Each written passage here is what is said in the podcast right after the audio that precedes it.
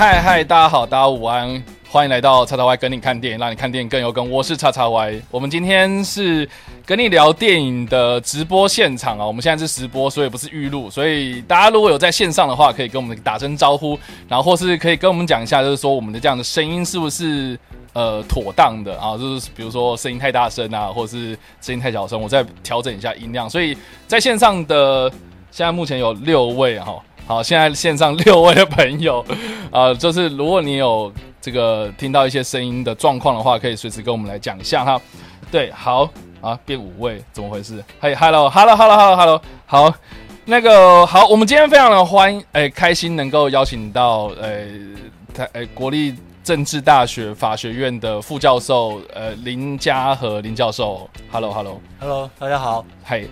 好，来老师 要靠近一点哦。好，大家好，老师午安。诶，我，诶，我为什么今天会邀请老师来哦？我觉得是一个因缘际会啦，因为之前在呃。呃，我的公司啦，哈，就是之前办了促转会的一个活动，然后主要就是促转会的一个成果发表。那促转会是什么呢？促转会其实就是促进转型正义委员会嘛。对，简简，哎，我这样讲应该没有错。对啊，没错啊，没错。我真的很怕会讲错什么东西。对，就是呃，促转会这个单位呢，它主要就是在呃，呃。做一些转型正义的，就是政府机关的一些作为啦，这样子。那当时呢，就是我们公司就是帮忙去策展的一个展览，这样。那当时呢，就是有找呃林老师来我们这边的这个展览上面去做一个专题的演讲。那我听完老师的演讲之后，我就觉得非常的感动，因为老师主要在做的事情，其实就是促转工作里面一个非常重要的，就是呃有关制定政策方面的。东西嘛，嗯，对，老师，你可以稍微解释一下吗？因为我我真的不太会解释这个。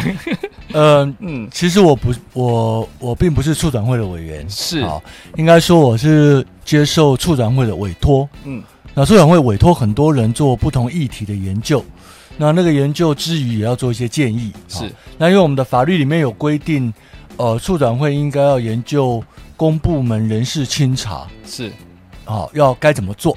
所以我就接受这个委托来做关于公部门人事清查这个事情。公部门人事清查，人事清查。那相信这样讲下来，呃，基本上就是这样子。但是很多人应该都听不懂我们在讲什么。对，所以没关系。呃，我们等下就会详细再做更多更多的解释哦。那为什么今天我们要讲转型正义，然后这么严肃的东西，然后甚至有可能会被这个 YouTube 呃封锁了的 这种主题呢？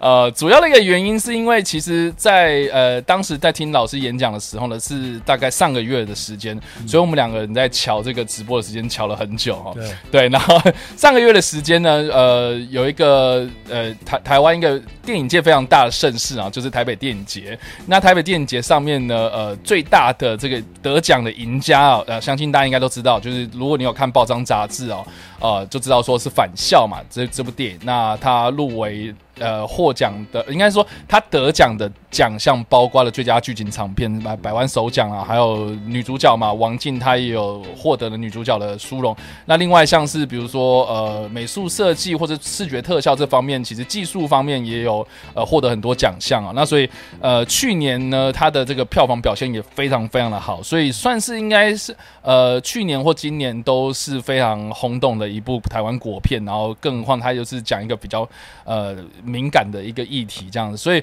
呃，他呃，就是上上个月哦，就是呃，非常多人讨又重新讨论这部电影，然后刚好我又参加了这个展览，然后又看到老师的这个演讲之，然后我就完全反，我就完全跟我之前做的一个影片做连接啦，就是我在去年的时候，就是呃呃返校上映的时候，我就有做一。一篇这个呃历史的知识影片，那主要就是在讲呃白色恐怖当时发生的一个光明报事件。对，那大家可以去在我的频道里面搜寻这部影片哦。那呃反应非常的好。那我就目前来看呢，这个。呃，浏览量是二十四万哦，所以算是我频报表现里面非常好的一部影片。然后呢，当然呢，想当然尔啊，就是底下就有很多很多人留言啊。呃，我这边看到总共有一千三百八十四则留言，对，那不外乎呢，呃，就是一些呃，我觉得比较偏激的言论，对我我必须这样讲，就是呃，我看了其实蛮痛心的，因为有还蛮多言论是呃，我可能跟他解释，他也无法听进去，对，然后甚至是有些呃言论是我觉得我觉得不太正确的一些历史的观念啊，或是我们在看待政治的时候不应该用这样的态度去看，所以我觉得。呃，我觉得一直很想要做一件事情，就是去回复这些留言。对，那这些留言呢，我就稍微大概统整了一下，所以呃，大概整理出来几种方向啊。所以等一下呢，我们今天这个节目的呃直播的目的，就是要来呃回复这些算命留言。这样，那当然呢，很多这个。呃，YouTuber 啦，哈，或是一些网红，他们在创作的时候呢，都也有做过这样子的留言，但是他们都，我我我觉得那种场面就很有趣，就是他们可能变成是在回骂这些人，对，那但是我不想做这件事，我是想要找一个。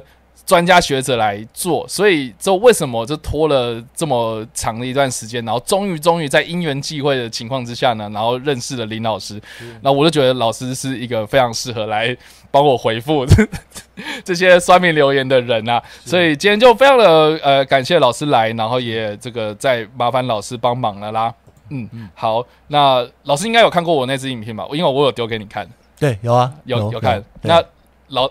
哎，我应该没有讲错吧？是内容，对对，当然当然，当没有错，没有错，我觉得还蛮专业的啊。哦，谢谢谢谢谢谢，对，因为毕竟我也不是什么专业的历史那个专家哈。好了，总总之来讲，就是说。呃，返校这部片其实大家如果有看过的话，它其实是在讲说，呃，在一个呃虚构的翠华中学里面呢，呃，出现了呃，就是几个老师，然后带着几个学生哦，然后组织了一个叫做读书会的一个组织。那当时呢，就是因为呃禁止集会结社嘛，所以读书会这件事情其实是被禁止的。然后更何况他们读的这些书也是当时的一些禁书，所以呃呃这些事情都是偷偷在秘密的进行。那当然呢，就是其中有一个。呃，学生因为呃一些跟老师之间的一些呃感情上的纠葛啦，所以就当了所谓的廖北啊，然后去揭发了有这件事情存在，然后呢就引发了后续这些人被呃被相关单位捕哎。逮捕，然后进行一些比较不公不义的这种对待啊，虐待啦，或是刑求这样子，然后，然后，呃，搞了就是当时就是人心惶惶这样。那其实呢，呃，这部片，呃，它是根据游戏改编的嘛。那大家如果有玩过游戏的话，应该也都知道说它其实，呃，这个，呃，呃。怎么讲？它的游戏体验跟电影其实是有些出入的。那这一次，哎，就是我们这次的那个呃展览啊，就是我在老师，哎，我跟老师。相遇的这个展览上面，其实也有邀请到呃，当时在制作《返校》的游戏的制作人，不是电影哦，就是游戏的制作人。然后呃，他也有来分享，就是说他当初为什么要制作《返校》这个游戏。那我必须跟大家讲，就是我听完之后呢，我才发现说我的影片里面可能有一点点小。呃，错误啊！主要的原因就是，呃，当时这个游戏的制作人他并没有去特别设定是哪一个历史事件为蓝本去做发想的故事，所以有很多雷同的部分哦。呃，其实是误打误撞。就比如说，哎，很就当，呃，当下就有人举手就问说，哎，你们当初呃设定翠华中学的时候，就是设定呃是以这个基隆中学为呃发想吗？呃。他就说，呃，那个制作人就说，呃，没有，哎，对他就是说，他觉得，呃，这一切都是误会，对。然后另外呢，呃，这个电影里面其实也有，呃，有一个小彩蛋啊，就是，呃，他们那个那那两个学生的学号，哈，就是其中一个学生的学号呢，其实加起来，他就是在讲说，呃，那个戒严的时间这样子，就台湾从。戒呃戒严到解严这段时间到底经历了几年几月几日这样？那另外一个学生的那个呃学号呢，其实就是光明报事件发生的日期这样子。所以呢，呃，我在制作影片的时候，其实就以为哦，就是说呃这个电影。或是这个游戏，它就是以光明报事件的这个呃历史事件作为蓝本，然后我就去查这个光明报事件到底是发生什么事情。那其实简单来讲，就是呃有一个叫做钟浩东的人物啊，哦，他是当时资永中学的校长，那他同时也是，哎，他是钟礼和的弟弟，是不是？钟这。哎，我不确定，哎，要查证一下。对对对对，我不确定。好，就是呃，钟浩东，他是当时基隆中学的校长。那他呃，他其实就是一直都是呃。呃，在一些报章杂志上面会发表一些批评政府的一些言论哦，啊对，然后他当时呢就是在呃金融中学里面，就是也是组织了一个类似读书会的一个地下组织，然后他们有印制啊所谓的光明报这种报章杂志，然后当然是他们是以这个自工去嗯半夜发送的方式，然后去做发行，然后他们就在学校里面偷偷印制啊，就是用网版印刷这边印啊，然后。然后甚至呃自己印还不够，然后到最后还找了一个大安印刷厂去去去印制这个报章杂志。那你知道印印印印到最后面，就有可能这个这这个报纸就会被谁看到？这样，那很不幸的呢，呃，这个这个报纸就是因缘际会就送到了这个呃。蒋中正的手上这样，对，然后呢，也呃也被他发现之后呢，非常的震怒，所以就指派的这些呃三大情治机关，然后去去搜查，说这到底是什么来源呐？那当然查一查之后呢，就查到几个在发送这个报纸的学生，然后从这个报纸的学生又循线查到了基隆中学，然后导致就是基隆中学包括钟浩东在内的几个学哎学生跟老师呢，呃都遭到逮逮捕。那最后钟浩东就是呃就是呃在不愿招供的情况之下就被枪决，这样，所以，所以其实，呃，这背后的故事大概就是这个样子，就是这么简单。对，那那其实还蛮像返校里面的故事，不论是电影或是游戏。对，那当时的这个游戏制作人呢，呃，他就说，他他其实制作完游戏之后呢，他他看光明报事件这个这个。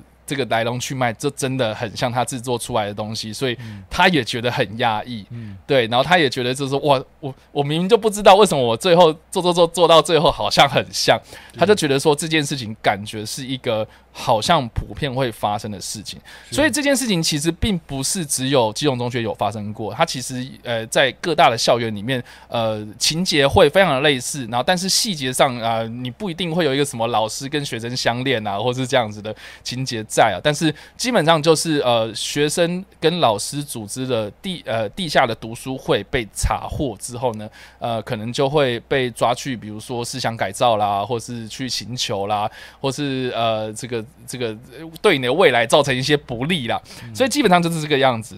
所以我觉得比较有趣的是说，我们今天可以从这个呃换个角度来讲，就是说我们不要去单一看光明报事件，我们应该去看说当时社会呃的风气哦，当时真的是这个样子吗？如果如果从这个呃时代的怎么怎么讲回溯来看的话。呃，我我比较想请教老师，就是说，就就老师的研究来讲的话，这些事情是真的有可能发生的吗？对不对？嗯，当然，我先声明，我个人不是历史研究学者。OK，那但是在我自己成长的，因为我是一九一九六零年代的，OK，也就是说，我出生之后还经历到。呃，解除戒严之前，事实上还有二十年以上的时间，所以老师也有经历过那样子的校园生活。我经历过，我经历过那那段时间，我经历过在高中时候，我因为不加入国民党，被老师恶言相向。哦，真的的的时候，对，好，那我也经历过在国中时候，我记得我国三发生美美丽岛事件。OK，好，那美岛事件当时 你就会就是说。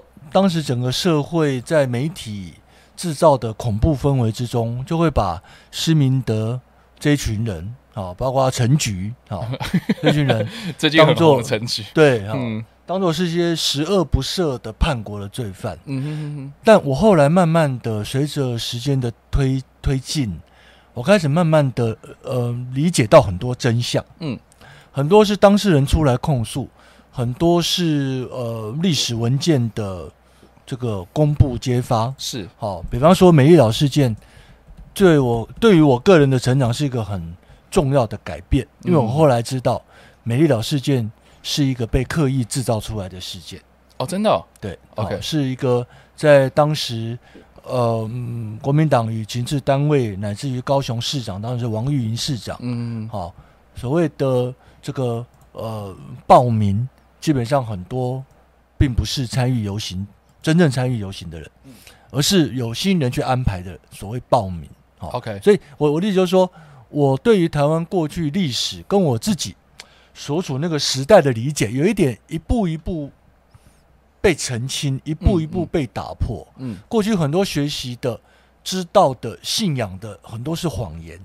啊，在我那个时代，一九六零年代的很多年轻人有经历过这个觉醒。所以，老师，你大概是什么时候才发现说，哎，好像哪里怪怪？然后他去查资料之后，发现大概是我读高中的时候。我是，我是，呃，我想想看，我是一九八二年高中毕业，是大概是在一九七零年代末期，一九八年代初期。嗯哼。开始，台湾虽然还没有解除戒严，嗯，好，那么蒋介石已经去世好几年了，是，而蒋经国慢慢走向自己生涯的最后一段期间，也就是说，当时台湾的氛围开始有点改变，嗯，已经不再像过去那么样的肃杀，嗯，好，开始有了一点点呃民主跟自由的气息，嗯，开始有了反对，特别是美丽岛事件之后，嗯，后美丽岛时代哈，很多的人前仆后继，比前人更勇敢。我觉得那是一个开始把台湾的窒息的气氛开始改变的时刻，这是一个转变的一个对。而那个时刻，我正好是从国中到高中，所以正好是那个时期，所以也刚好就是 那个叫你加入国民党，然后结果你不加入的那个时候。是，所以在我们那个时代，只要不加入国民党，到当兵服役的时候，哈，可能就会有很多。很多苦头可吃，我大概是那个转转折期，我就是很难想象哎，他到底会有什么样的麻烦去找你啊？在我那个在我那个时代已经好很多了，是好，在我之前就有非常多，当然都是传言吗？乡间传言 啊，不晓得是真是假。是好，我的意思是说，我在那段期间开始慢慢的颠覆我过去以前所理解的。好，过去所说的教教的啊，学校教的政治宣传的英明的领袖，万恶的共匪，什么开始慢慢有一些改变。那当然，我自己的家族也扮演一些呃角色。好，我呢我非常小的时候，我父亲就告诉我，呃，全世界最可恶的是国民党。他说我以后一定会知道真相。我父亲说我哦，不是他，他已经他说他很可能看不到。真相大白的一天啊！我父亲在这个呃陈文成命案发生，我父亲在林宅血案发生的时候，我几乎没看过我父亲哭。那在这两个事件，我父亲在我面前都哭了。那告诉我说：“孩子，我希望你以后看到真相。”哦，好感动。他是看不到的。OK，他希望我看到真相。是很可惜，二零二零的今天，我还没有看到真相。是啊，对，就是 OK，所以。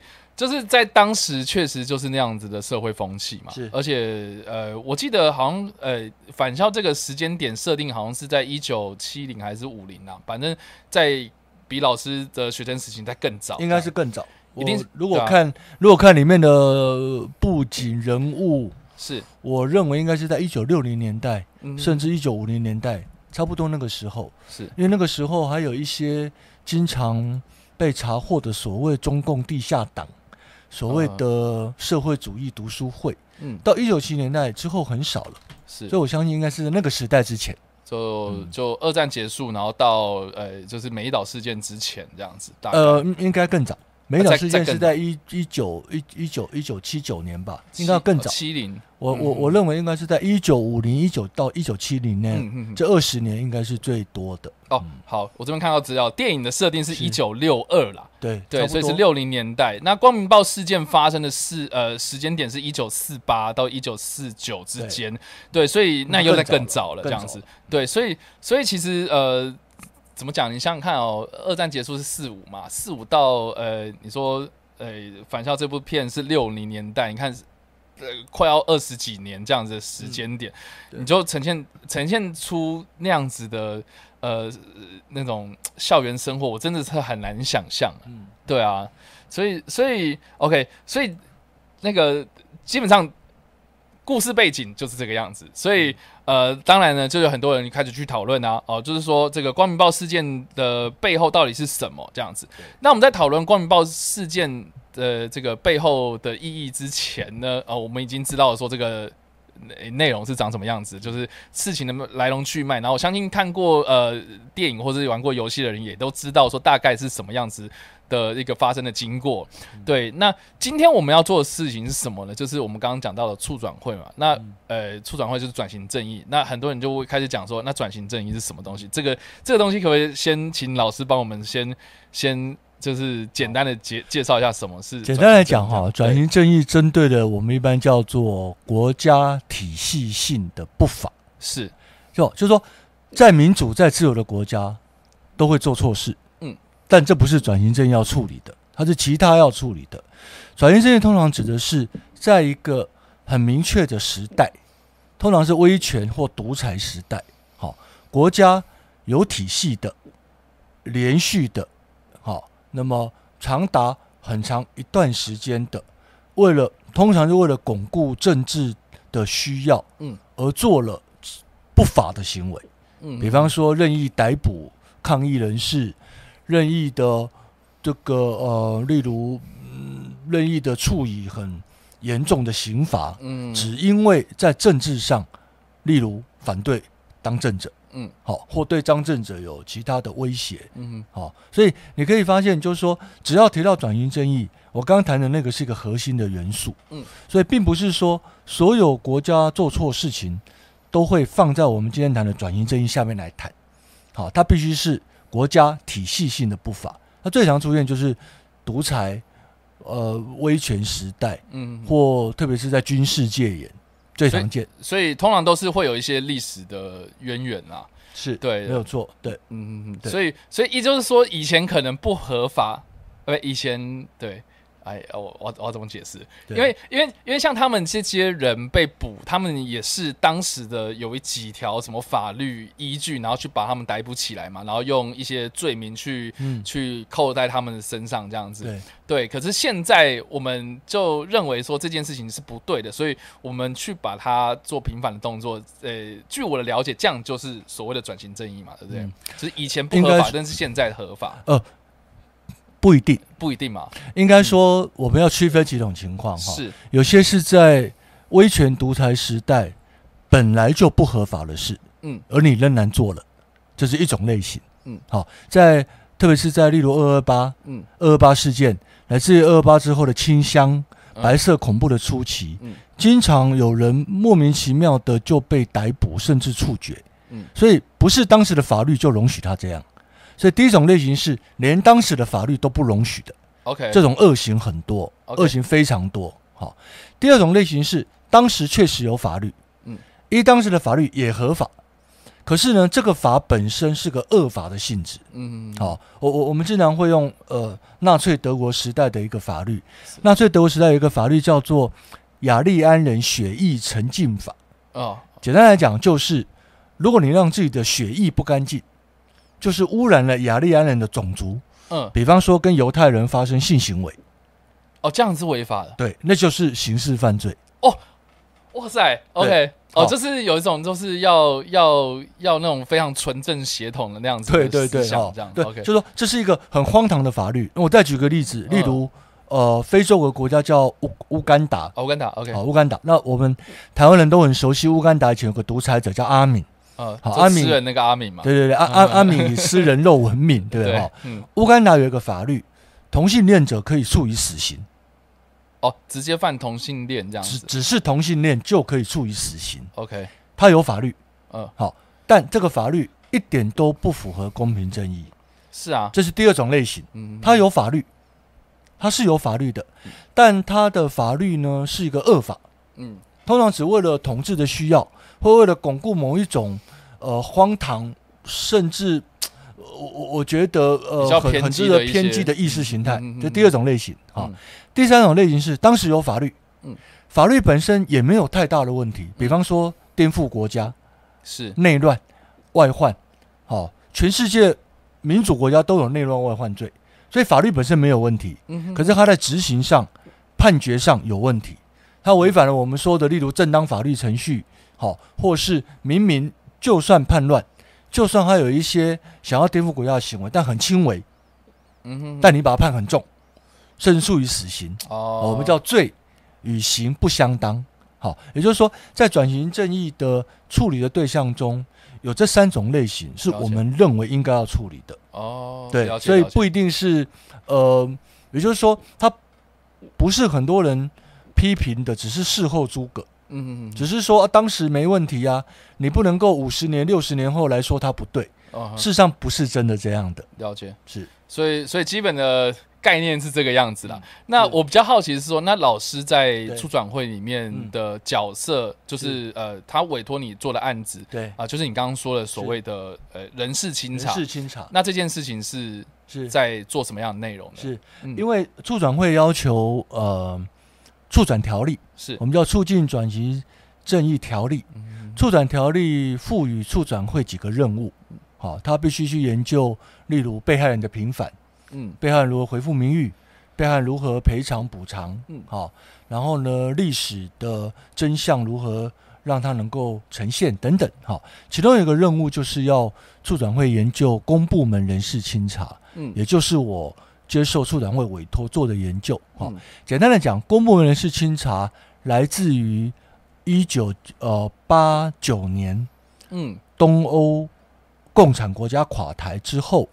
那么瑞呃，这个捷克跟波兰就第一个做的，就是他们要把威权时代，嗯，为威权政府所服务，作为国家不法行为帮凶的这些人，嗯，排除在公部门之外，不让他们继续当公务员，就之后他们就没有公职身份，对，这样子，他们仍然可以做一般的工作，没有问题。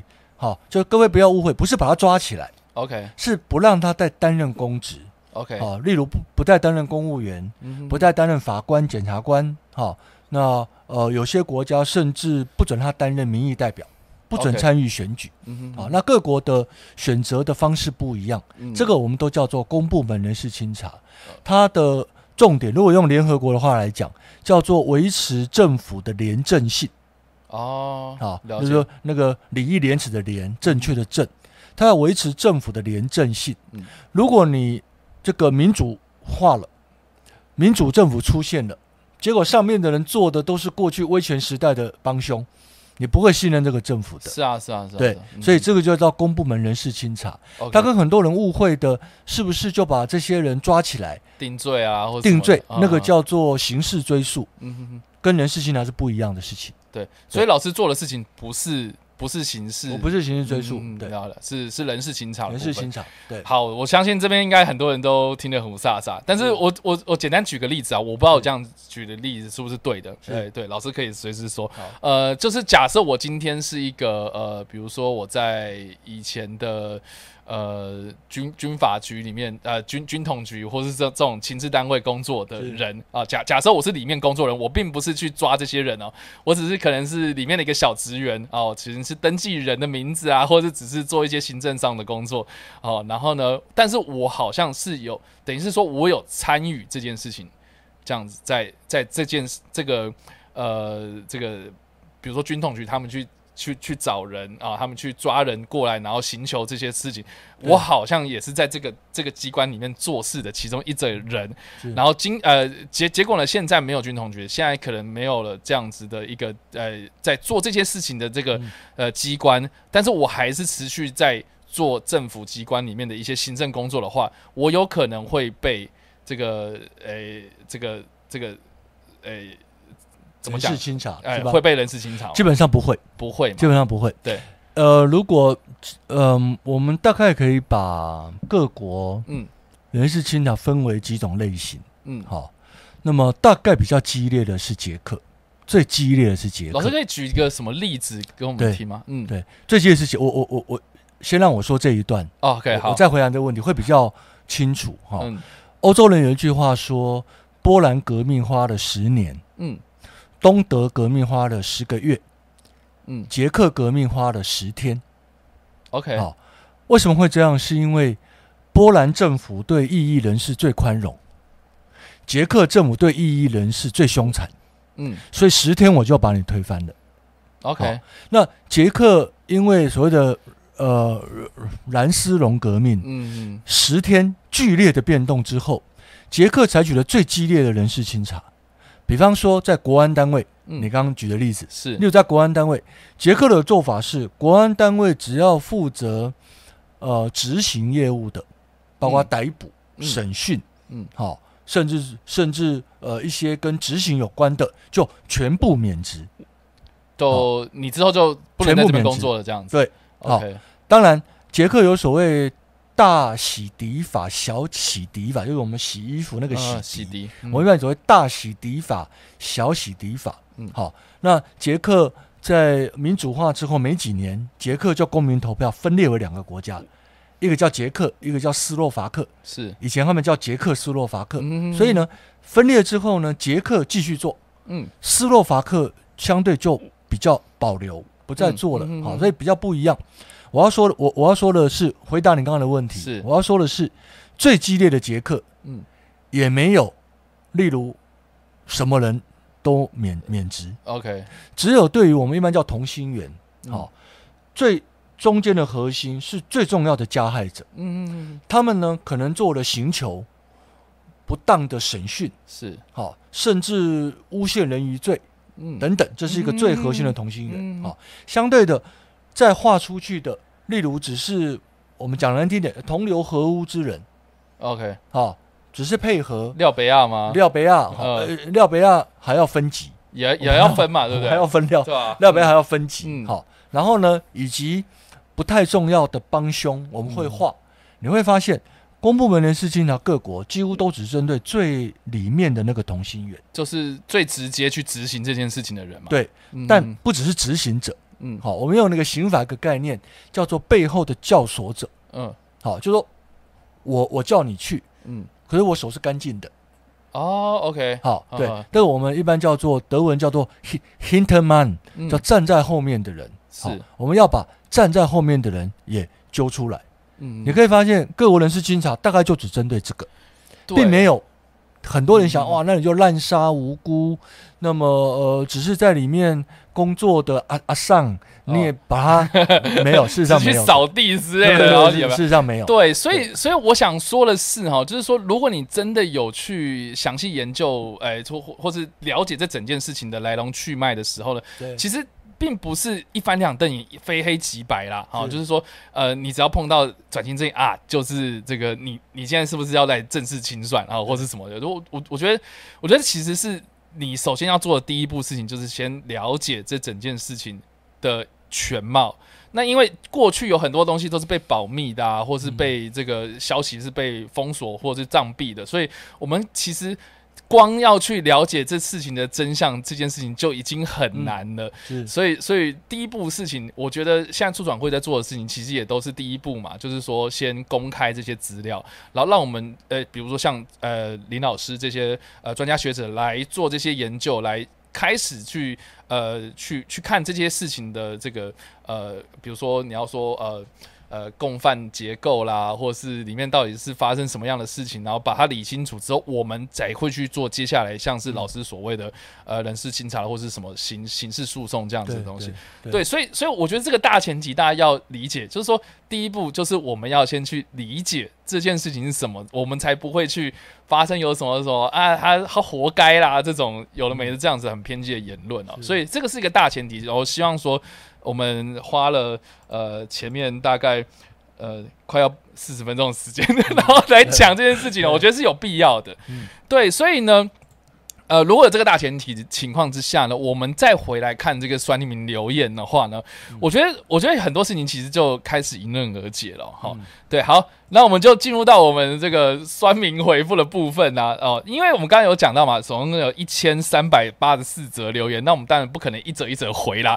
哦，但是我可以大概稍微统整了一下，有五个大的主题，这样子，有五种不同的言论，呃，大部分都是这五种类型。这样，好，第一种类型呢，哦，就是所谓的“活该死好论”。就我我把它这样子定论啊，就说大部分都会说什么啊，叫他活该死好嘛，因为那个钟钟浩东就是帮共产党宣传，本来就该死，不是吗？对，那依照当时的法律，确实就是用比如说颠覆国家啦、这种叛乱罪、间谍这种东西，然后来来就是把这些罪名放在他身上。所以照我们现在的这个社会气氛来看的话，你看中共他们每天都在威胁我们嘛，文文攻武赫这样子，哎，那那那为什么不能抓他？嗯，对不对？应该这样讲哈，我我们要区别两个不同的层次，是一个层次是思想自由的层次，嗯，一个层次是实际颠覆国家，这两个是不一样的。有想跟实际上去做是不一样的哈。在二次大战期间，二次大战期间，英国有非常多的法西斯主义者。OK，好，换言之，英国跟纳粹德国战得你死我活，英国本国就有非常多的法西斯主义者。美国也应该也有，美国也多得很，对吧？福特就是嘛，我记得亨利·福特就是啊。对啊，我们说 希特勒所收过，希特勒，希特勒的生命很短，他很早就自杀就死亡了。是希特勒的一生收过最大的礼物是亨利·福特送给他的生日礼物。嗯，好，美国有非常多的法西斯支持者。嗯嗯嗯，但你大概不会听到美国跟英国就把支持法西斯思想，我先说思想而已。的人不但抓起来，甚至处死，是好。所以第一个，单纯因为思想自由就可以处死，好，至少逮捕施以很久的监禁，那是当时极为常见的。嗯，这个部分就有问题。好，第二，我们再来看，好，不只只是思想，他还付诸行动。嗯，比如他去印报纸啊，好，比如去印报纸。好，那当然，当然，宣传，呃，是不是还在思想自由的范围之内？还是不是到颠覆？好，在那个不太至于吧？对，在那个陆陆库案，嗯，好，一个很有名的这个陆库案，就中共地下党陆库案，其中有被吸收的年轻人，只是练跆拳道，哈，练跆拳道。OK，那军阀审判就说练跆拳道就是为了准备要颠覆。哦，他有在做准备，在做准备。OK，所以呢，他会涉及到我们。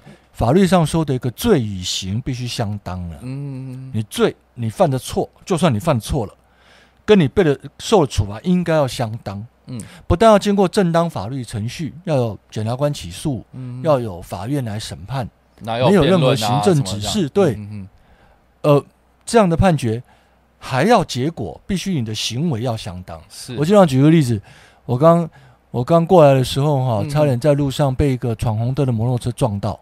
哦，我建议立法院修法，闯红灯者一律死刑。那台湾人可能不太敢有人闯红灯的。对对，如果通了过这个法律，这个法律绝对经不起考验的。为什么呢？因为因为罪与刑不相当。嗯，即便闯红灯真的很可恶。好，那台湾人很痛恨酒驾。哦，对，当然更痛恨酒驾肇事，让一些无辜的人死亡。好，请问我们可不可以立一个法，说酒驾？致人于死，一律死刑。很抱歉，这个法律绝对通不过宪法检验。嗯，这个法律绝对通不过国际人权公约。嗯，道理很简单，罪与刑不相当。了解。好，所以我们看待这样的问题，我们先假设，嗯，他真的有参加所谓，例如地下党。我们真的，我们先假设，我告诉你，很多人不是的。嗯，很多人是一个签一个，只是因为认识，只是因为对于例如共产主义有兴趣。嗯。好，就是说，过去我们很多都把只是思想自由层次的，嗯，硬跟付诸行动画上等号。哦，我们把思想或只有一点付诸行动的，就立刻跟最该致死画上等号。了解，这才是为什么，例如促转条例督促促转会要去检讨、去去平反这一些不当的司法判决的原因。嗯，对。所以，所以就是说，他有这样子的行，呃，有这样子的倾向，并不代表他有这样子的立场，他有这样子的思想，并不代表说他会去颠覆国家。是，对，这完全是两回事情。嗯，好，当然在那个时代，呃，统治者不是这样想。是啊。那我们今天必须给那些只是参加读书会，是或只是对于例如某些人的行动有耳闻，嗯，只是感到兴趣，就被处以死刑。我们必须给他一个公平的评价，了解对，好，就是说转型正义不在于所有意图颠覆呃中华民国政府，事实上只是颠覆国民党统治啊，这两个意涵不一样。是，就是说，只是试图，呃，应该讲要颠覆政府假设，嗯，并且跟所谓的共匪，嗯，有所联系的人，转型正义不是要为他们洗白，嗯，不是要为他们漂白，说他们没有做错事，嗯，好，而是回到我刚刚讲的那三种不同的类型。我们才能够一一的去判断转型正义哪一些应该要处理。对啊，嗯嗯，所以所以，我我觉得这个应该说，呃，他或许在做一些事情上面有瑕疵，但是不应该是这样对待。对。对，所以某一种类型是这样。对，我觉得重点应该在这，而不是说他活该哦，就是他对，就是这样。对，所以所以其实呃，底下也有一些留言，然后有用一些实际上的一些举例，然后来支持这类型的说法。我看到有一个留言还蛮有趣，他就说呃，假设哈，就是说在二战期间啊，那个呃，可能英国每天呃晚上都有呃被纳粹的空军轰炸。在那个当下，如果你有一个人白目，然后他就在呃底下，然后呃成立一个读书会，然后在每天读《我的奋斗》，就是那个希特勒《我的奋斗》，那这种人是不是跟钟理和呃跟是是不是跟钟浩东很像？因为他就是在在在宣传对敌对的一些一些呃政治倾向啦，或是一些思想的东西，这样对对。那如果套用在那个二战的英国那样子的话，是。那我们是不是也会觉得说啊，他这个人就是纳粹，要把他抓起来之类的？他他的他的想法是这样，可是这样子是可以解释的过去的吗？嗯，我以一个例子来，我以一个对比来说好了。是，那么战后的西德基本法，嗯，一九四九年基本法，基本法第十八条，好，第十八条是规定说，如果你如果你呃意图侵害国家的存续，嗯，或自由民主的基本秩序，嗯，好，你可以被剥夺言论自由，什么意思啊？好，言论自由，我就用白话文讲啊，白话文白话文讲啊，是。白话文就是说，如果你行使你的言论自由，嗯，包括讲话，是。包括讲学，嗯，包括出版，嗯，好，是为了要破坏宪政体制，OK，好，嗯，我可以剥夺你的言论自由。哦，这是西德基本法第十八条。好，为什么会有这个规定？嗯，它就是为了要反思威玛时代末期的一些呃悲惨的经验，就希特勒崛起的方式嘛。对，没有错。好，所以我会回答这样子。嗯，如果是在战时，嗯，战争的时候，没有错。战时我们对于行为的管制乃至言论的管制是比较严的。好，所以呢，在战时去剥夺你，例如。宣扬希特勒我的奋斗的理念，我觉得会通得过检验。嗯，但 that that's all，嗯，到此为止，就就说你不能这样做了，这样对，就这样，好，就这样，而不是逮捕。呃，逮捕做什么？好，逮捕要做文字狱吗？当然，我们必须区分区分，说我对法西斯主义有兴趣，嗯哼，跟我支持法西斯政党。跟我支持纳粹德国进攻英国，很抱歉，这三个层次不一样。是啊，我把这三个分清楚。好，如果是在第一个层次，基本上是单纯言论自由。嗯，好，连我刚刚说的某种剥夺，因为它还不到我刚刚说的，例如危害国家的存续。嗯嗯嗯，对不对？因为我只是读东西啊。对，法西斯主义是一个意识形态。嗯，好，共产主义也是。是，好，那他不会因为不应该因为只在研究或读这一个就入人于罪。嗯，好，同样的道理，就算是最后一种类型，我支持，例如我支持英国，我支持纳粹德国进攻英国，嗯，还要看你有没有具体的叛国行为。他这里只是理念上这样讲，你有没有提供情报？你有没有？你有没有当一个准备咬布袋的老鼠？嗯，对不对？好，还是必须看行为。我我们我们。人类的文明走到最近两百年，最重要的就是不得行思想的，呃的思想犯，思想犯罪，我们法律上叫确信犯。嗯，这是一个文明跟不文明国家的差别。嗯嗯嗯嗯。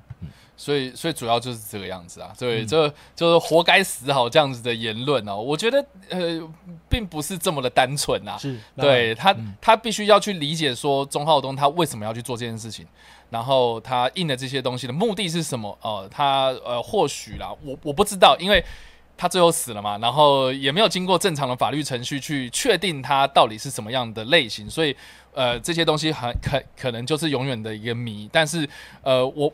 我们应该要做的事情就是说，OK，他如果今天这件事情有瑕疵，我们跟我们可以去跟他接触之后呢，呃，问他说他为什么要这样做，然后去呃去做一些呃适当的。你你说管教也好，或是限制也好，在当时比较敏感时期的时候，确实是被允许可以做这件事情的。可是，并不至于就是说他最后被这样子临时到死掉这样子。所以，所以我我觉得问题是在于说那个程序的问题，而不是。而且我插一句话哈，而且要区分战时，嗯，战争的时候，嗯，前线，嗯，军人身份，嗯，跟对立的非战时。例如，只是在戒严，因为别忘了，台湾戒严超过三十八年，全世界最长的。对啊，全世界没有人戒严这么久。是很多人，很多国家在不同的时代，顶多戒严几个月。嗯，好，那就是说，没有人戒严这么久，所以我们必须区别台湾是在战争，战争结束之后的，例如，如果以台湾的话来讲，哈，就是说，例如清乡，嗯，白色恐怖。威权，嗯，我们必须区别不同的时代。是，换言之，越在战时，越在前线，越针对具有军人身份，嗯嗯某个程度可以越严格，这个没有问题。但相对的，如果不是在战时，不是在战争的时候，不是在前线，嗯，不是针对具有军人身份的人，嗯，我们却仍然用军法审判，嗯嗯嗯，这才是台湾当时在呃戒严的一段期间，会怎么会有这么多冤案？最重要的原因在这里，了解。所以请大家分清楚，嗯，不要把战时在前线针对军人身份的 硬套到说，那不是完全都不是这样的人也应该适用。了解，这个叫做张冠李戴。嗯，就就什么样的身份应该要适用什么样的法律，什么样的时间点？嗯嗯，了解。好，哦，这边有人就呃在留言区的地方回复我，就是说他不认为欧美跟呃，就是他哦，他不认为。他可不觉得欧美对纳粹有沾上边的人有这么的友善。是，嗯，老师可以举一点就是欧美那边的例子吗？就是说在我们要看这位朋友说的是什么哈。那战后西德的去纳粹化是大概在盟军主要是美国的推的推动之下，哦，在德国在西德有好几百万人填了那个自白单。我跟纳粹的关系，好，OK，但去纳粹化大概到一九五二五三年就宣告结束了。嗯，好，因为一来美国需要西德，美国需要西德作为北大西洋公约组织最前线，嗯哼，对抗华沙公约组织，嗯，就冷战时期的时候，对，而强大的西德政府必须要有强大的公务员体系，嗯，而核心的公务员体系通常都是。支持当时留下来的人，OK，所以美国开始大量让纳粹的人回来。啊，所以呢，要看这位朋友指的是什么。嗯，你说不友善，某些人不友善，没错。例如年轻朋友们，战后婴儿潮在一九六零年代，大量的把，例如在大学，嗯，大量的把有纳粹背景的学者赶出大学。嗯，没有错，他们很多对纳粹不太友善。但如果从国家统治部门来看，呃，恐怕不是如此。嗯，你会发现他重新接纳了非常多，别说在纳粹时代担任公务员，甚至是明明白的亲纳粹的。嗯，好，所以我只能够说这个问题，这位朋友谈的可能是某些面向，但如果在国家政府部门乃至于法律，哈，除了少数几个有名的事件呢，哈，像。那个德国最高检察长 Fritz Bauer 的事件也有拍成电影嘛？对对对，台湾人也也呃也很多人看过这部电影。除了几个比较零星的事件，乃至于带来屠杀犹太人的大反省之外，其实你可以发现整个社会的氛围对于所谓的纳粹的过去，嗯，是不是那样的抱着完全的敌意跟割裂？答案是未必的。嗯，好，那东德是另外一个故事，因为东德是共产主义，他他就是。呃，不断的宣扬自己在反法西斯战争的攻击，所以呢，东德它就由国家主导，极力的排除任何纳粹的痕迹，这是一个国家主导，跟西德是截然不同的。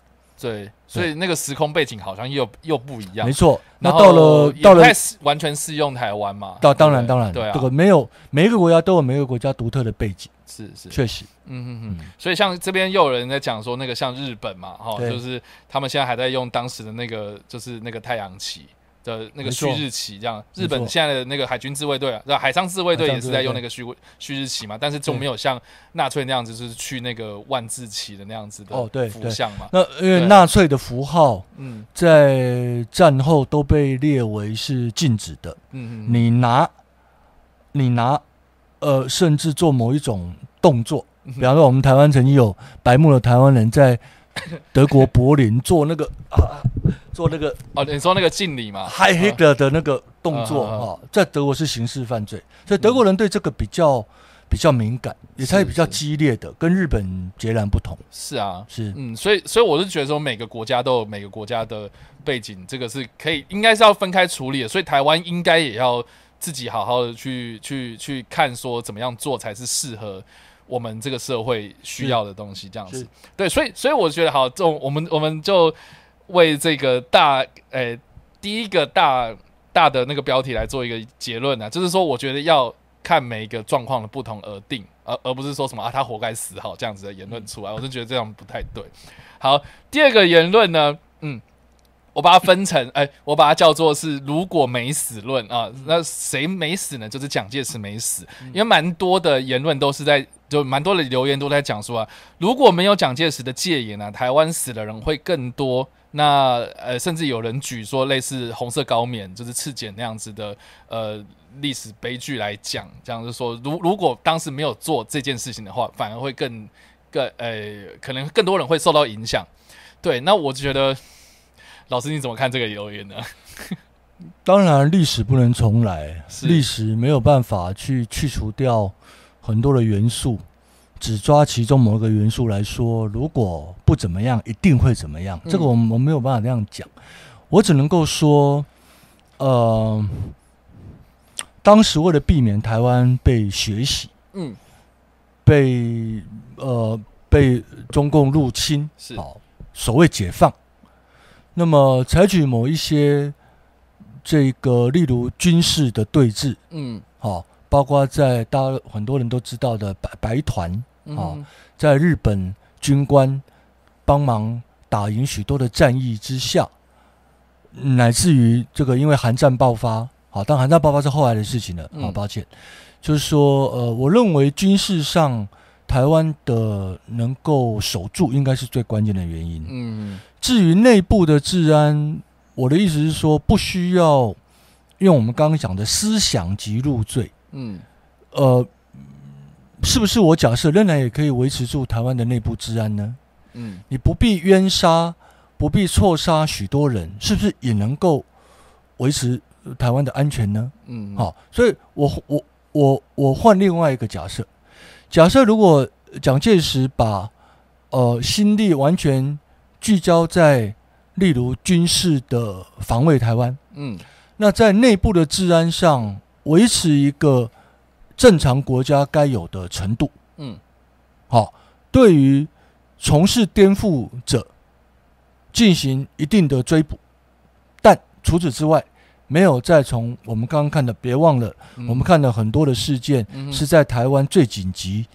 将被面临所谓解放战争之后很久的事情，嗯，所以我们一定要区分时期来看，到底我们谈的是一九四八、一九四九，嗯，乃至于一九五零、五一，还是一九六零年代？很抱歉，一九六零年代已经没有这个问题提出的那个条件了，所以时代不同了，对对啊，所以我我我们才会一直说，看待台湾的过去必须区分战史、战争的时候，嗯，好。高度戒严、军事戒严的时候，嗯，乃至于清乡、白色恐怖跟威权，嗯嗯，好，你在第一个阶段所要采取的激烈手段，没有办法合理化你在后面的阶段采取同样的手段。哦哦，我大概了解意思了。对，是不能够这样的。是是是。所以我也可以换一个呃假设，嗯，假设是蒋介石如果在这些时间维持一个，即便面临重大的外力威胁，仍然有一定的这种呃权力保护思维的阶段，嗯的程度，嗯，不必错杀那么多无辜的人，不必因为只是思想不合当道之意，嗯，就抓了那么多人。台湾会不会也安全呢？我认为也会安全。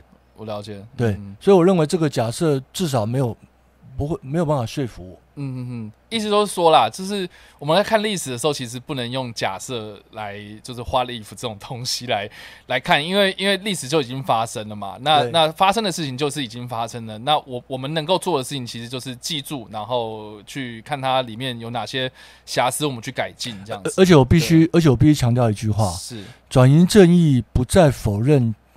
蒋介石的国民党政府防卫台湾哦，对，没有人在否认这个事情。嗯，我们只是说，那在这个过程中是否错杀了人？嗯嗯是不是该认错？嗯，国家因为这个目的而错抓错杀了这一些人，单纯很多人单纯因为思想，请问要不要认错？嗯，我们在谈这个。对，所以我们不在谈防卫台湾，对，不问。所以，所以意思就只是说那个呃，言论自由这件事情啊，哈，就是当时呃，就是你只是想，然后你可能有呃，就读了一些书，然后就被。就被就被做一些呃所谓刚刚老师讲的，就是法与罪与刑罪罪与刑不相当不相当的事情这样子，所以呃就现在来看的话，其实是不合理的嘛。那这件事情就是我们要透过转型正义去去把它处理这样子。对，那所以这边有很就是这边有人在讲啊，就是说这个哎。我不知道为什么要谈到这个啊？说谈历史不能不提到时间或实情友不友善，又是指什么呢？对象是谁？国家法律又是还是社会风气？嗯，我你要突然这样问，我也不知道要。要讲什么？对，所以呃，好了，反正就是针对这个，如果呃历史怎么样，就是如果呃蒋介石不这样做，然后反而会更乱。那其实我也可以反问啊，就说，那如果他不这样做的话，那是不是也可以呢？所以就是你一个如果又会衍生出更多的不同如果。那如果是这样子的话，那根本讨论不完嘛。对，那所以所以你不不能就是说呃，就是说他做这些事情。导致呃，这个这个台湾才可以更好或者什么？我觉得没有必要去这样谈，因为因为实际上就是这些人啊，受到了所谓呃法与刑不一不平等的对待。我就说，就算目的正当，嗯，就算目的是必要而正当，手段呢采取了过度不当、过度激烈，好，那是过去了。我现在要说的是，那要不要针对采取不当而过度的手段？嗯。澄清真相，认错。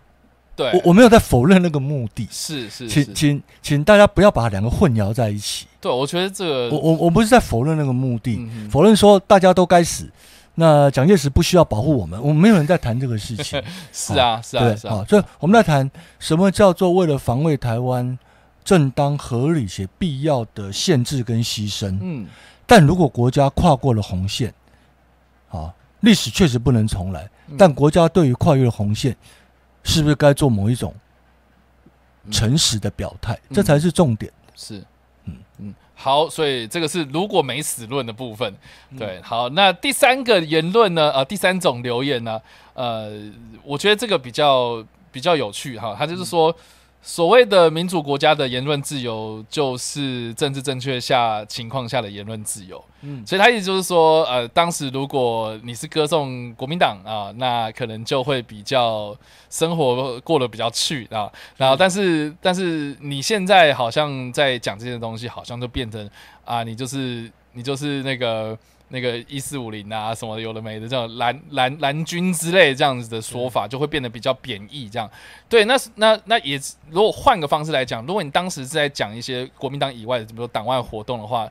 呃，你可能就会被当做是叛乱分子。那可是你现在在讲这些批评政府的一些言论，哎，反而好像会被当做是这个绝亲之类的这样的啊，很有自己的那个理想抱负。所以那个时代感觉不太一样。所以这个是不是所谓的政治正确呢？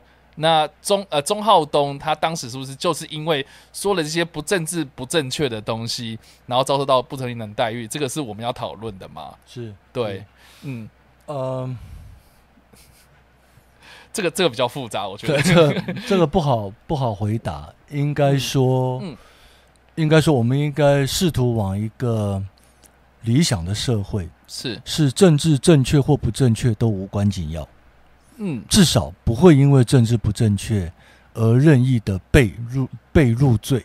应该这样讲，应该是说每个人都有他发声的权利，然后我们都要去尊重他们，而不是呃，好像因为政治正确，然后我们就是做了某些事情。没错，我觉得，嗯，我觉得我们应该要追求的社会是这样的社会。嗯嗯嗯嗯，对，但是好像很难。当然，当然很难，但 但至少不要走到，即便发表政治不正确的，就可以任意被入罪，就可以任意被剥夺某些权利。至少我们要防止它的发生。当然了，所有东西都有它的界限。嗯，比方说，国际人权公约有一个很重要的的要求，那个要求我们台湾一直没有做到。是，好，那台湾有两次国家国际人权专家的这个报告都提到台湾这一点。嗯，好，瑕疵就是我们没有立法禁止宣传战争跟煽动歧视。国际人权公约明白的讲，嗯。不可以宣传战争跟煽动歧视，国家应该采取措施来防止，而台湾没有，嗯，所以台湾跟很多国家不同。等下我听不太懂什么意思，就是说如果我今天就是说啊，中共不好，我们要打过去，这样是不行的吗？我说国际人权公约，当然，当然要看你的呃谈的内容到什么程度。OK，好，我只是要说国际人权公约告诉我们，嗯。不能宣扬战争，宣扬战争跟煽动歧视不在言论自由保障范围内。OK，但那当然不代表，所以我要把你抓起来。我我们是要区别。如果各位还记得我刚刚讲的西德基本法第十八条，嗯哼哼，接着德国基本法第十八条，嗯，对不对？好，那那个要谨慎。我我们不能让自己任意的掉入以政治正确来剥夺人家言论自由，是是，对不对？是。但是别忘了。国际人权公约有这一个价值，嗯，这个价值跟言论自由的保障如何能够两全，这是我们要去深思的。可是，可是人权公约这样这样讲，好像很多国家都没有遵守啊。哦，对啊，但同样道理，很多国家到处都在。我觉得这个世界就是到处都是充满仇恨的言论啊。对，没错。然后你你要打我，是不是？好，我也可以打你啊，这样子。但很多国家都有，例如反歧视法。OK，好，那在。呃，德国有这个关于鼓吹战争的犯罪，嗯，是有的，对啊，这边有人就举例啊，就是说，就像有些有些一四五零啊，就说要用熊山去炸三三峡大坝一样啊，这样这样应该也是一个比较比较敏感的言论嘛，对不对？对，所以所以有时候我们在说一些东西啦，或是在网络上发表一些言论，其实要真的非常注意，因为当然我国现在没有法律禁止，对，然后我只能这样说，就是说。呃，尽量不要啦，我只能这样说。对啊，好，所以这个是政治正确的的言论类型啊。那第四种呢，就是呃自由错乱论啊。他就说呢，呃，钟浩东等人才不是为了自由而死，而是因为帮中共发展组织，罪该万死。嗯。对他的意思就是说啊，他就是帮中共啊，他就是帮共产党啊，那他才不是为了自由什么崇高的理想去去去做这件事情的。老师怎么看呢？这个这个就像我说的，我们要去划分不同的时间点，对，乃至于他的行为是哪一种类型。嗯，如果他的类型不是单纯思想自由，不是单纯只是。只是，例如读书会，嗯，好，进一步到我们刚我刚刚一直在提到所谓中共地下党的组织活动，嗯，好，也要看他的组织活动的类型跟性质，嗯，好，所以呢，当然要看时间，它是它是发生在什么样的时间，嗯，同样的道理，还是要回到我刚刚说的罪与刑相当的问题，嗯嗯嗯，好，那别忘了他不是军人，嗯，他不是在前线。嗯，他不是在前线，他就是个老师校长。对，对，所以即便对，所以即便他是，即便他是，这我先假设了哈，即便他是真正参与中共地下党，嗯，发展组织活动，是不是就可以合理化一切对他包括死刑？嗯，我们仍然是存疑的。好，所以同样道理，一句老话，不是目的不对，防卫台湾不对，嗯，而是。对于具体的人、具体的行为的处罚，嗯，请好好的关照他在不同的时间点造成的影响、行为的类型、行为的结果，乃至于有没有正当法律程序，这才是一个文明国家，例如对待这种行为该有的方式。嗯，就是我们发现一些行为偏差的。的事情发生啊，不管是不是政治类的东西哈，就是我们不应该用相同的方式以以牙还牙这样的方式去对待啦。我觉得这个才是重点，而且而且重点就是，呃，今天钟钟浩东他就是已经已经被判处死刑了嘛，他已经死了这样子。那我我们中间的过程也没有透过一些好的这个正常的管道去了解说他到底。背后到到底要做什么事情，我们也不知道，这真相就不得而知。所以我觉得瑕疵就是在这里，这样子。对，今天就算是他好，那如果，诶，我们不要讲钟浩东好了。假假设如果我是当时的一个老师，然后私私下也是办一个读书会，但是我是教学生说怎么样开枪，嗯，怎么样。怎么样？就是一些军训上的东西，那是不是就会被认为是颠覆国家呢？会比较严重，也比较会比较严重。当然，呃，例如教导使用武器，就要进一步看，嗯，呃，你的目的何在？对啊，因为因为我就想到，像比如说，像我们刚刚讲到的福特，好了，对，对，他在。我记得他那个时候，其实美国像福特这种这种呃，这个这个比较认同希特勒那种法西斯主义的人，他们甚至还会办那种什么夏令营啊，那种从小时候就像就是就就像希特勒那种青年团一样，就是他们有可能会去呃办一个营队，然后招这些小朋友，然后说我们要读那个我的奋斗或者是这些东西这样子。对，那那那其实反而也更。更恐怖吧？对啊，对，所以所以我就觉得说，他做到什么样的行为，做到什么样的事实，这个才是我们应该要去认识的这样子。但是因为很可惜，他现在就是不知道，所以我就觉得这个是一个行政上的一个一个一个一个一个，我们需要去面对说这个东西是不对的这样。好，所以这个是第四个呃主题呢。那第五个主题也是今天最后一个主题啊，就是意识形态论啊。我觉得这个这个。真的就是把很多政治的议题给扯进来了。只是说，啊，他觉得搞了半天哦，他听我这样讲完之后呢，原来是民进党为了要打击国民党，然后帮共产党脱罪拍的电影这样子。他的意思是这样子，对，然后或是就是因为听到我最后面的影片有说到说促转会，呃，就是前几年有帮钟钟浩东平反罪名这件事情，诶，那这个这个明明就是这个这个共共产党，然后结果。结果你帮他脱罪，那你现在是不是就就是因为是国民党干的这件事情，然后故意要达到你的政治目的，所以故意让这个当初国民党判罪的这个人给脱罪？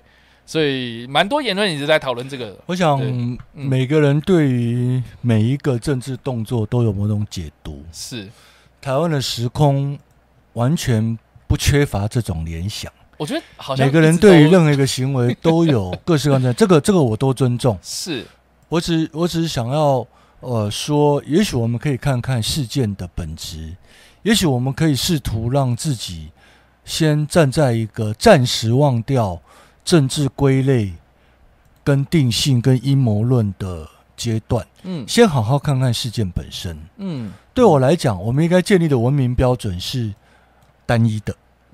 不是因人而异的。今天，如果共产党人或国民党人被当时的国民党政府，嗯，违反我刚说的那一些，我都一样会为他发声。哦，了解。嗯，好，别忘了，当时很多国民党人，例如最有名的雷雷震啊，雷震，对不对？雷震也是国家体系性不法的受害者。嗯，别忘了，最早也是民进党人，当时的党外帮他发声。嗯。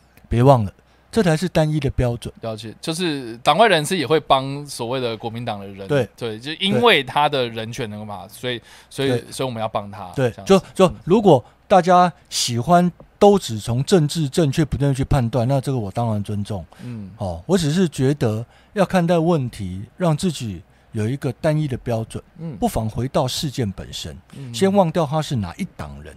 嗯哼，只是，好，只是呃。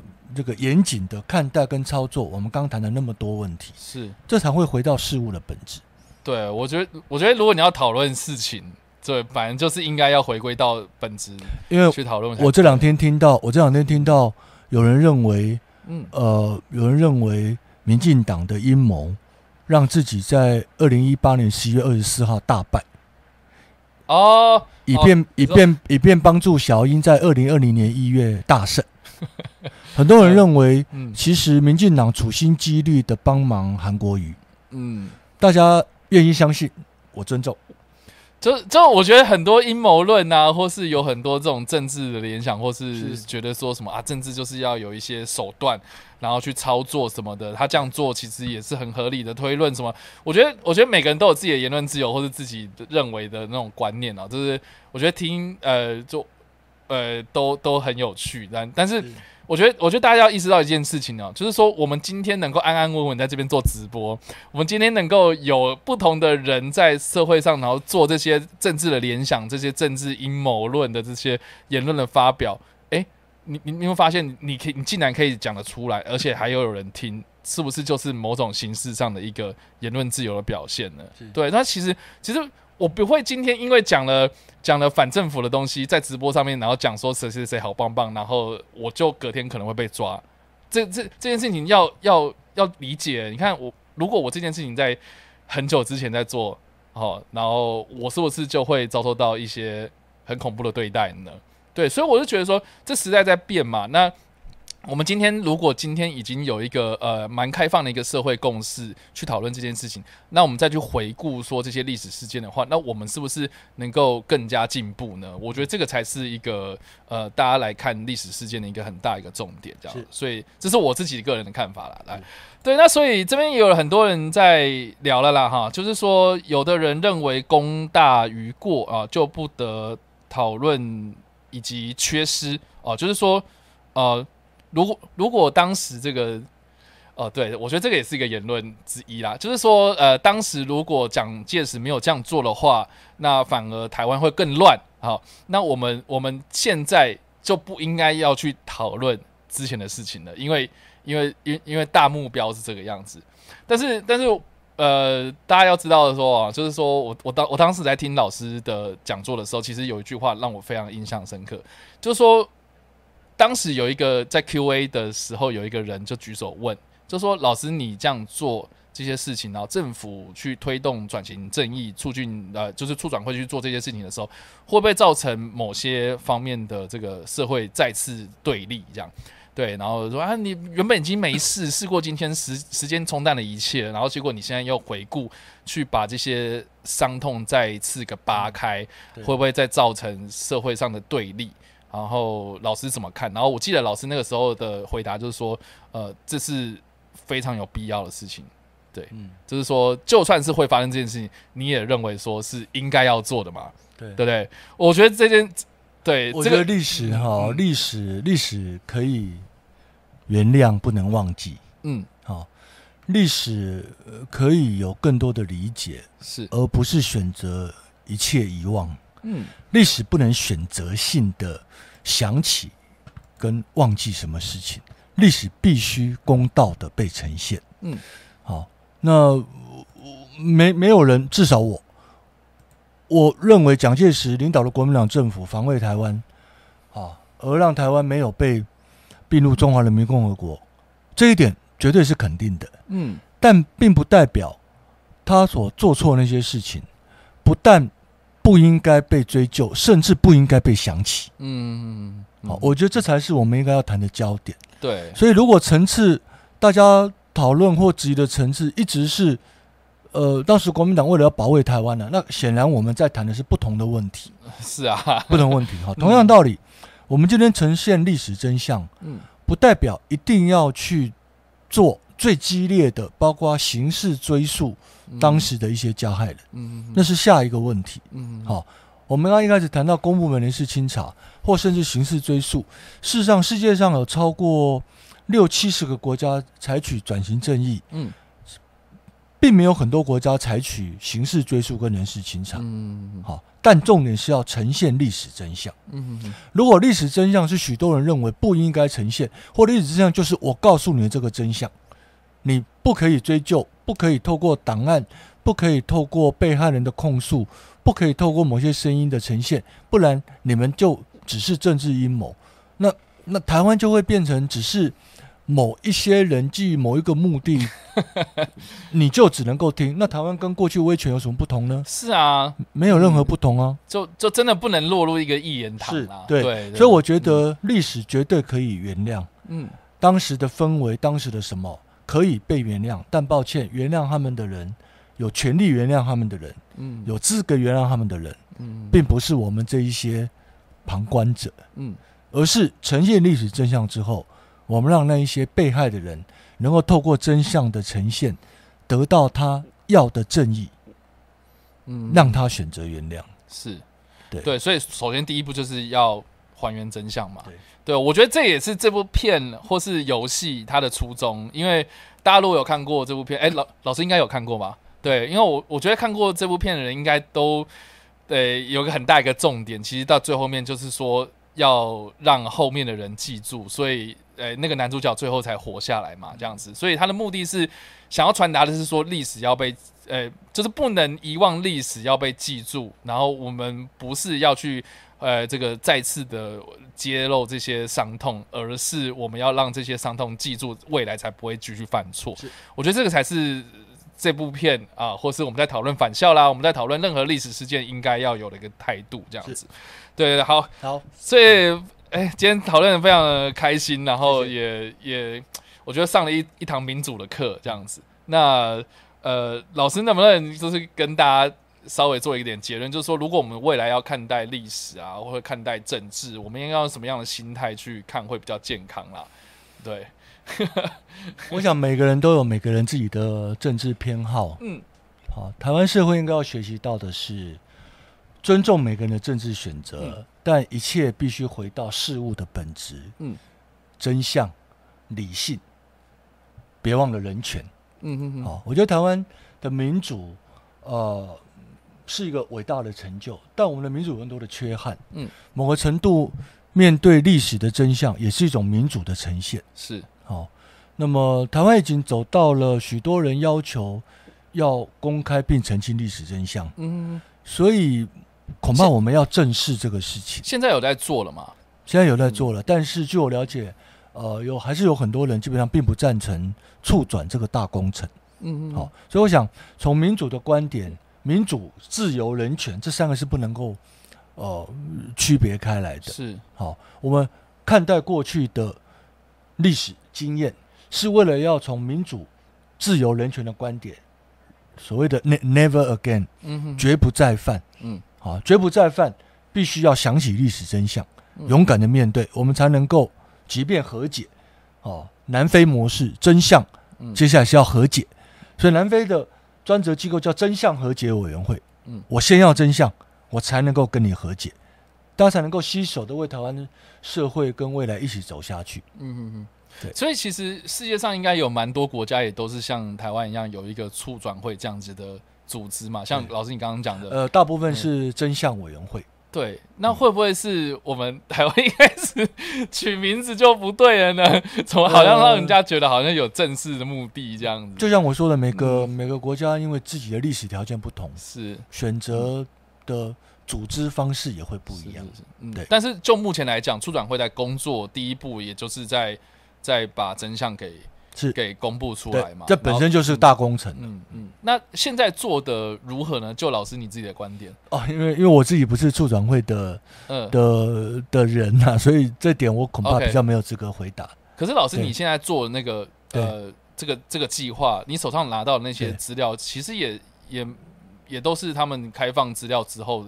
所拿到的，因为我我自己，因为我因为我我不是历史学者，是，所以我比较不会去碰触到历史档案的的东西。那老师接触的资料大概都是？